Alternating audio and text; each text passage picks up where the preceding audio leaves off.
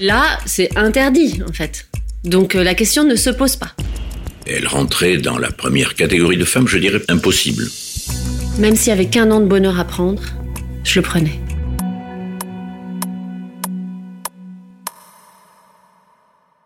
Caroline et Alain. Si Caroline et Alain s'en étaient tenus aux conventions, leur histoire n'aurait pas existé. Pour feu croisé, ils ont eu le courage de revenir chacun de leur côté sur ce grand amour qui a bouleversé tous leurs plans.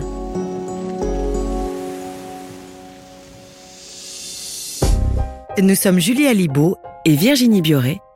Bienvenue, dans, Feu croisé. Avec Caroline et Alain, vous allez vivre une histoire de passion, d'interdit, de vintage, mais aussi un peu de tantrisme. Caroline et Alain, première partie, le baisement.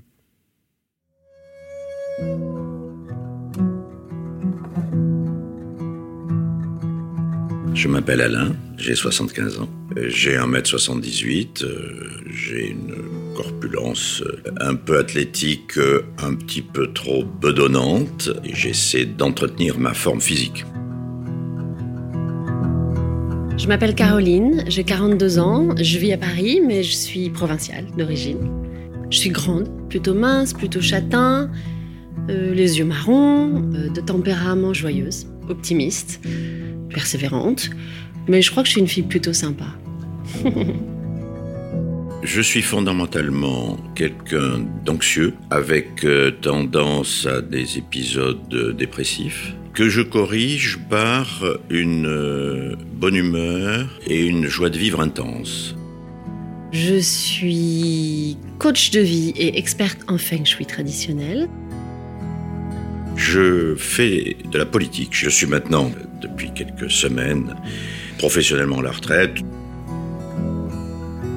Il y a ceux qui l'attendent avec impatience, qui sont ravis après de tailler leur rosier, euh, faire des voyages, des croisières, euh, voir des amis, profiter de leurs petits-enfants, etc.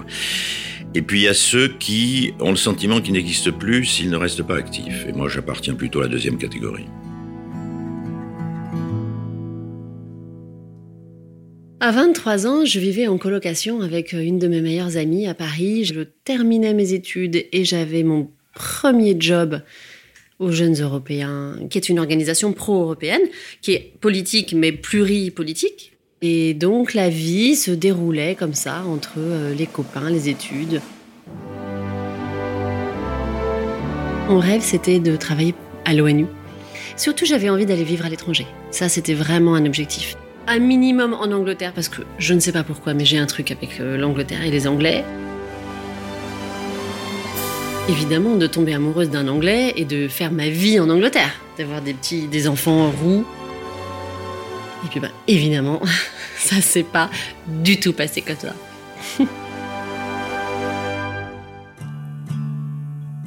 Dans le cadre de cette organisation pour laquelle je travaillais, j'ai organisé un grand rassemblement d'Européens à Nice. Et là, j'ai fait une rencontre qui, a littéralement changé ma vie.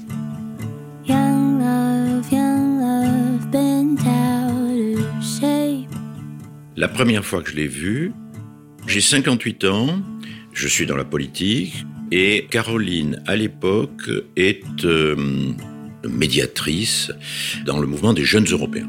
Alors, ce qui m'a frappé le plus d'ailleurs, c'est qu'elle était très grande, qu'elle était jolie et qu'elle était très jeune.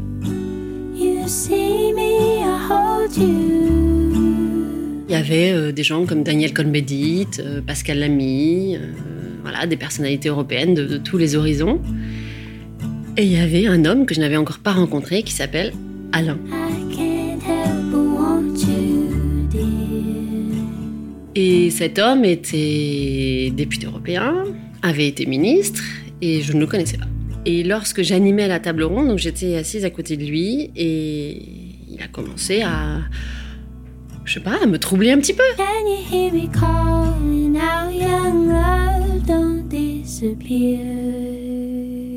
Il est séduisant, il est séduisant aussi parce que parce qu'il parle bien. Physiquement, il est à peu près de ma taille, un peu plus grand que moi, pas trop grisonnant. Et donc juste comme j'aime en fait. Juste comme j'aime. Il se passait quelque chose, mais je n'avais aucune idée de, de, de je ne pouvais pas qualifier l'ordre de ce qui se passait. Puis on les a tous embarqués faire euh, une grande manifestation pro-européenne dans les rues de Nice. Les jeunes Européens s'étaient euh, bariolés le visage euh, aux couleurs de l'Europe. Et à la fin de la journée, quand on s'est séparés, c'était difficile de se faire la bise dans ces conditions, et donc j'ai pris sa main, j'ai baisé sa main. Et là, rien que d'y penser, ça me trouble encore ça m'a euh, ça m'a scié en fait. Ça m'a mais tellement charmé. Je me suis dit waouh, ça existe encore. En fait, avec le recul, je me dis que c'est mon côté euh, un peu vieillot, un peu vintage et j'ai adoré ça. Pour moi, il y a eu une une étincelle à ce moment-là. Quand c'est quelqu'un de, de, ton âge, tu dis ah tiens il est mignon, il est tu vois, tu dis il y a une potentialité qui s'éveille. Là c'est interdit en fait. Cet homme, il a 33 ans plus que moi. Donc euh, la question ne se pose pas d'un potentiel désir, d'un potentiel crush. Le drame de ma vie, c'est quand ma première femme m'a quitté. C'était une amie d'enfance. On s'est connus à 10 ans. Nous sommes promis quelques années après de s'épouser, ce que nous avons fait lorsque j'avais 24 ans. Nous avons eu ensemble quatre enfants et puis euh, la vérité c'est qu'elle n'a pas supporté la politique et elle m'a quitté.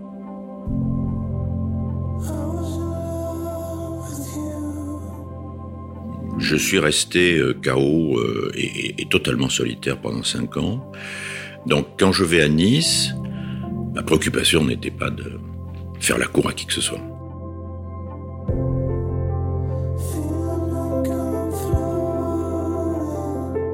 Peux pas dire que je sente l'attirance réciproque euh, immédiate.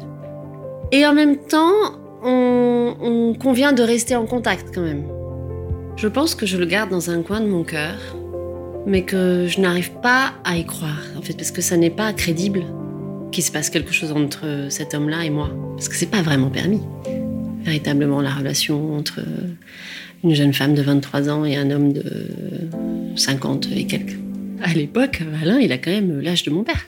Il enfin, il a, toujours le même âge que mon père, mais il a, a même un ou deux ans de plus. Je rentre à Paris avec le, cœur qui fait un peu. Hmm, quand j'y pense, ça me fait un, un petit truc dans le ventre.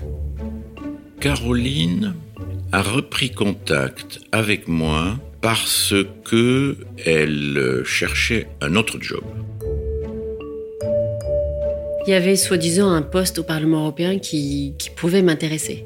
Donc j'avais dû lui demander des, conseils. Euh. On a échangé euh, quelques mails, j'ai mis un peu d'humour à la limite du, badinage, voilà. En tout cas, je me souviens que dans ma tête, euh, ce, poste, je, ne le briguais pas vraiment, quoi. Mais, mais j'ai cherché des excuses pour à nouveau rentrer en contact avec lui. Ça a été très simple parce qu'il a été finalement très demandeur. Elle avait sincèrement besoin de moi. Et, d'ailleurs, euh, je pense qu'elle n'a pas fait appel qu'à moi. Et ce qui s'est passé au même moment, exactement au même moment, c'est que j'ai eu une offre d'emploi pour un job en Angleterre, dans une grande entreprise d'aéronautique et de défense. Du coup, j'ai prévenu Alain que j'avais trouvé un job et que, que j'allais partir. Et du coup, il m'a proposé un déjeuner d'adieu. J'ai le souvenir d'un déjeuner très sympa, mais aucune initiative de part et d'autre. Je pense que lui n'osait pas. Hein.